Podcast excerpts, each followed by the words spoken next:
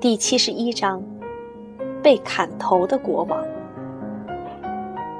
我刚刚讲过，詹姆斯国王有个儿子，也就是下一任的国王查理。查理跟他父亲简直就像是从一个模子里刻出来的。他们都坚信君权神授说，也就是说，国王可以决定一切事情。他跟约翰国王一样。认为英国人民生来就应该听他的话，为他做牛做马。在约翰国王统治时期，英国人民捍卫权力的做法是掳走国王，逼他签订协议。然而，在查理国王统治时期，英国人民捍卫权力的做法却是组织军队，直接斗争。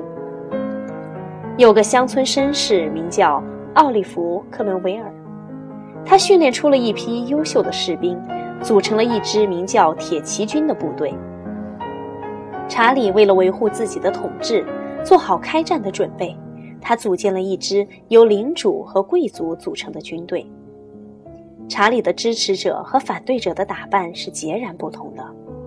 支持查理的贵族们留着长长的卷发，戴着宽边帽子，并在帽子上插了一根大羽毛。他们用蕾丝花边装饰衣领和袖口，甚至还有马裤的翻边儿。反对国王的普通民众则把头发都剪得很短，他们戴着高帽子，穿的衣服也很简朴。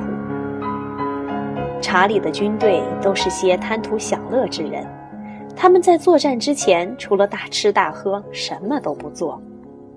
议会的军队在每次战斗之前都要向上帝祈祷。行军途中还要唱圣歌和赞美诗。查理的军队被打得一塌糊涂，他自己也被议会军关进了监狱。这时候，小部分议会成员掌握了议会的大权，他们审判了查理。事实上，他们没有审判国王的权利。他们指控查理犯下多种罪行，叛国罪。谋杀罪以及其他一些可恶的罪行，宣布将其判处死刑。一六四九年，他们把查理带到伦敦的宫殿前，将他斩首。议会军的这种行为，在当时的英国人眼里是可耻的，所以只有少部分英国人赞成这样做。议议会军完全没有必要判处查理死刑。他们可以流放他，或者夺走他的王位。后来，英国的统治者由议会军的总指挥官奥利弗·克伦威尔担任。他表面上粗犷而鲁莽，其实是个很正直虔诚的人。他像严厉的父亲管教儿子一样管理国家，容不下任何荒谬的言行。有一次，他让画师给自己画像。那个时候是没有照片的。画家为了把克伦威尔画得更好看，就故意没画他脸上的黑痣。克伦威尔看后大发雷霆，冲画师吼道：“你得画我真实的样子，把黑痣都画上。”虽然克伦威尔自称摄政官，事实上他已经是英国的国王了。克伦威尔死后。像国王把王位传给儿子一样，他把英国的管理权交给了自己的儿子。但是他的儿子完全不像他那样善于治理国家。这位新国王虽然心地善良，却没有治国的雄才大略。没过几个月就退位了。英国人也许是对奥利弗·克伦威尔的严厉治国政策心有余悸。竟然忘记了斯图亚特家族统治时期的可恶之处。一六六零年，他们居然把查理的儿子请来当国王，而查理的头是他们亲手砍掉的呀。于是，王位再一次属于斯图亚特家族，查理二世成为国王。查理二世唯一的兴趣就是吃喝玩乐。所以人们把查理二世称为享乐国王。他喜欢开玩笑，甚至连那些神圣严肃之物也不放过。那些参与处死他父亲查理一世的人，全都遭到了报复。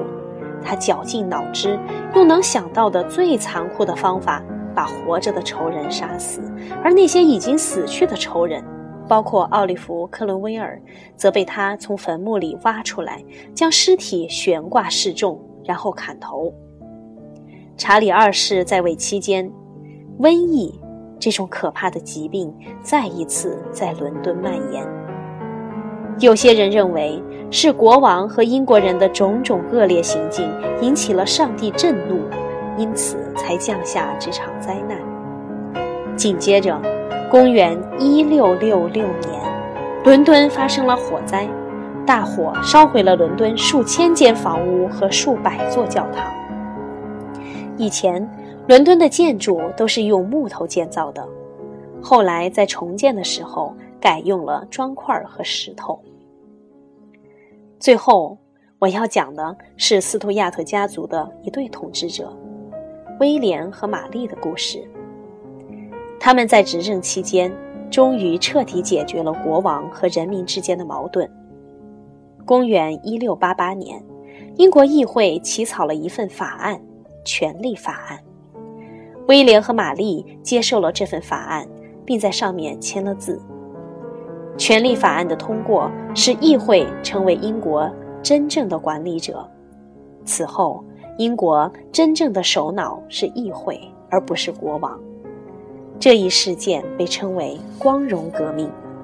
之所以这样称呼它，是因为这场革命的胜利并不是用战争换来的。